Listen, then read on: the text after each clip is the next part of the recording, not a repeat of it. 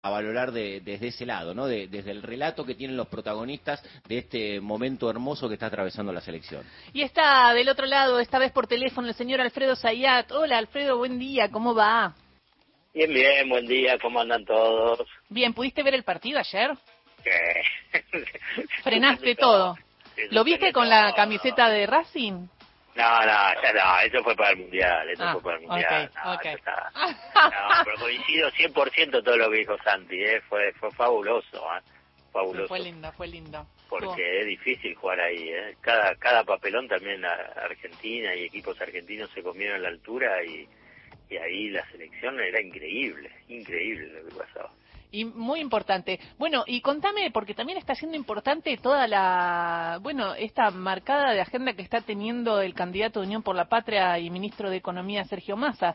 Hoy en un día importante porque se va a conocer la inflación, pero no para de ir anunciando medidas que de alguna manera hacen que la oposición tenga que sí o sí tomar posicionamiento de esto y además eh, son muy buenas para el bolsillo. Contame cómo lo estás viendo y qué se viene como bien dijiste vos al comienzo, hace mucho que el oficialismo eh, no marcaba agenda y estaba a la delantera en relación a, si querés, a la oposición política y a la oposición mediática.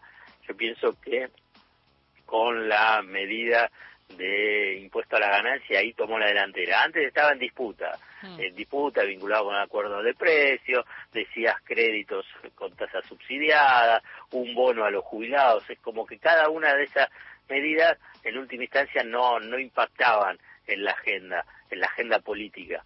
Eh, pero lo del proyecto de ley me parece que ha sido, por lo menos hasta ahora, la principal jugada política del oficialismo para eh, ponerse en el centro del ring, eh, porque es obvio, la oposición y fundamentalmente Juntos por el Cambio, eh, en la campaña de Macri, después durante todo este periodo del gobierno de Alberto Fernández siempre tenía como principal bandera y caballito de batalla que eh, se elimine el impuesto al mal llamado impuesto a las ganancias a la cuarta categoría.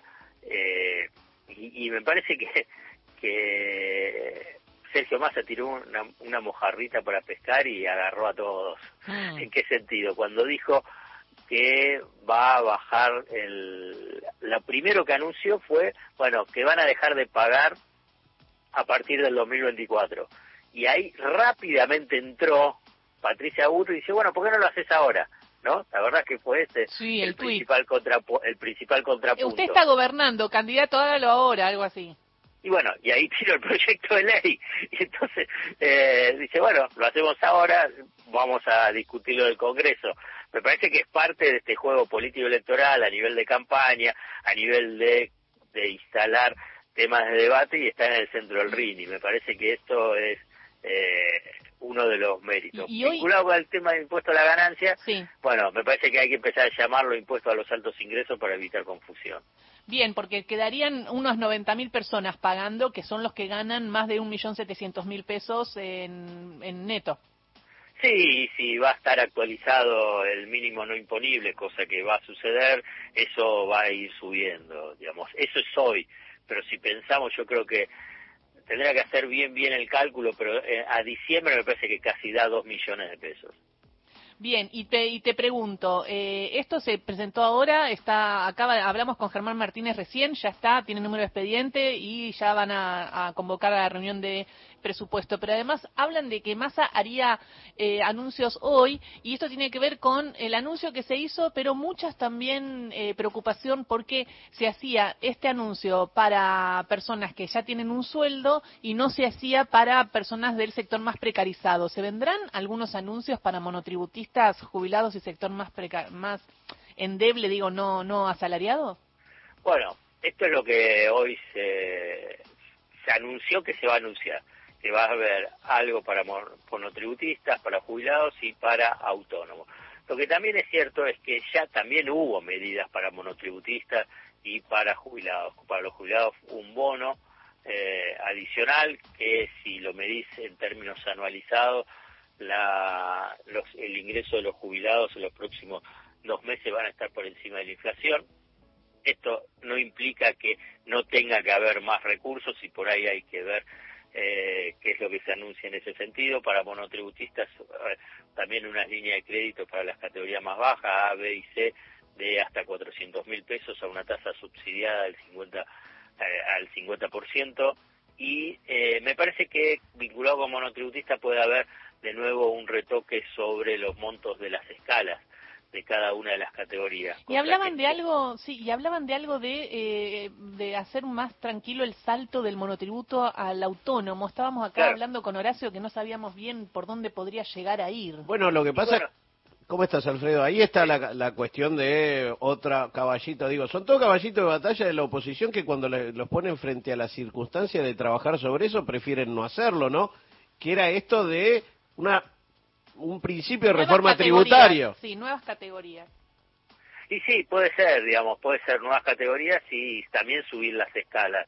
Entonces no las escalas más altas no pasan al régimen general, que sería el régimen de autónomo. Es más complicado para el régimen de autónomo. La verdad que ahí me resulta difícil especular respecto a qué es lo que se puede hacer más allá de un alivio sobre los aportes que puedan realizar o vinculado con las deducciones que puedan realizar eh, respecto al pago de impuesto a la ganancia, ¿no? Donde se paga mes a mes, vinculado tanto el adelanto de IVA como ganancia. Sabes que estuve hablando con el economista en otra fábrica de radio, eh, Levi Yeyati, que es un economista del sector del radicalismo y que está colaborando con Patricia Bullrich, y cuando le pregunté qué harían dentro de su proyecto, hablaba de que, de que no haya más diferencia entre monotributos y autónomos, de hacer todo categorías, subir un poco el monotributo o darle un poquito más de, de, fuerza a lo que tienen que, pagar y bajar el 35%. Como que decía que ese 35% ya no funcionaba más, que tenía que ser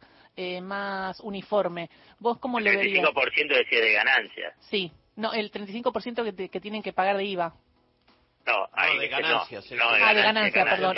sobre las ganancias. Sí. que se hace anualizado, digamos. y después... anualizado y todos los meses, bueno, es como que vos tenés tipo como adelantos a partir de el impuesto a la ganancia que pagaste en el mes, en el año anterior. Claro, lo que pasa eh, ahí, Alfredo, este, habitualmente, para que se entienda esto y el que no es eh, autónomo no lo sabe, vos haces un ejercicio de ponerle el 2022 vendés por tanto y te pagás el, el, ganancias, el 35% de eso que ganaste bajo las deducciones.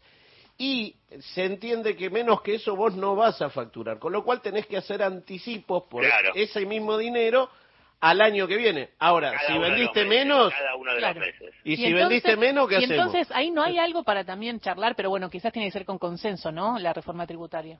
Ah, bueno, sí, reforma tributaria tiene que pasar por el Congreso, eso no hay ninguna duda, digamos. O en todo caso tener mayoría en el Congreso. No sé si lo puedo llegar a, denominar consenso hoy con eh, la oposición que existe, porque es, es lógico, digamos, a ver, yo creo que tiene que haber acuerdo político porque si no, no tenés viabilidad de ningún plan económico.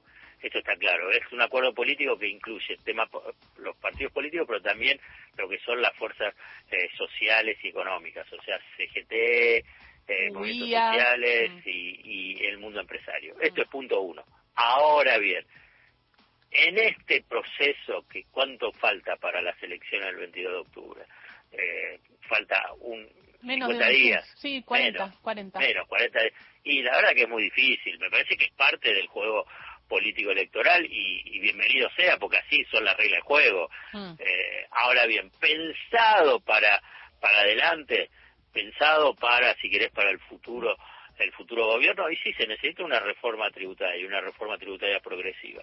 Y, y Sergio Massa lo estaba pensando ¿eh? y algo empezó lo habló en, la reunión eh, reservada con los gobernadores y algo insinuó en la última entrevista eh, vinculado con el IVA y ahí hay dos eh, cosas que están estudiando. Uno es, vos viste que los jubilados que pagan con tarjeta de débito tienen un reintegro, ¿no? Sí. Eh, hace muchos años, para tratar de impulsar la formalización de las operaciones comerciales, eh, también había un reintegro del IVA para todos. Pagabas con tarjeta de débito y tenías un reintegro por parte proporcional del IVA que se pagaba.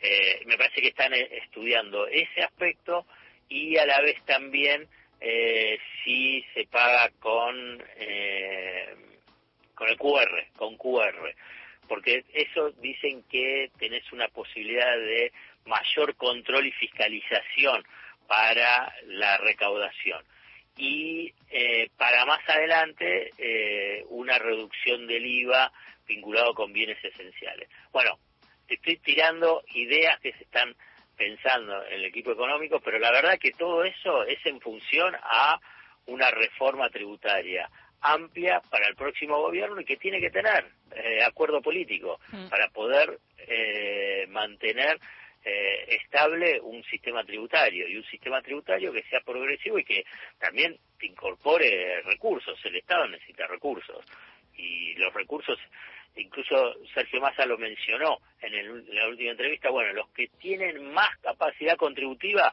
que paguen más. Y me parece que ese es el punto central de cualquier reforma tributaria eh, a futuro, eh, que es una de las grandes asignaturas pendientes. Sí, porque aparte hay una situación de, de aprender a evadir que es bastante fuerte, ¿no? En la cultura también. Sí, y yo creo que eh, todo, mira, en, en economía todos, una pieza se vincula con otra y así eh, sucesivamente eh, en, en el esquema macroeconómico. Eh, Es fundamental bajar la tasa de inflación.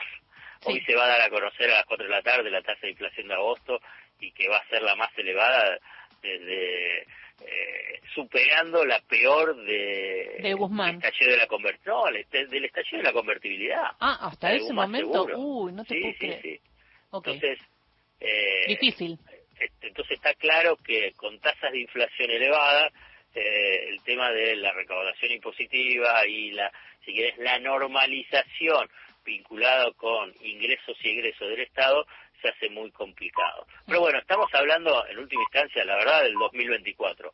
Hoy eh, está como dato de coyuntura, bueno, lo que te mencioné de la tasa de inflación, los anuncios de Sergio Massa como para monotributistas jubilados y autónomos y el gran debate eh, político electoral que es eh, el proyecto de ley vinculado con la eliminación del impuesto a las ganancias para la cuarta categoría, porque me parece que es esa ya, hay que mencionarlo, Digamos, porque en el proyecto de ley está que no existe más ese, esa, categoría dentro de el capítulo eh, ganancia.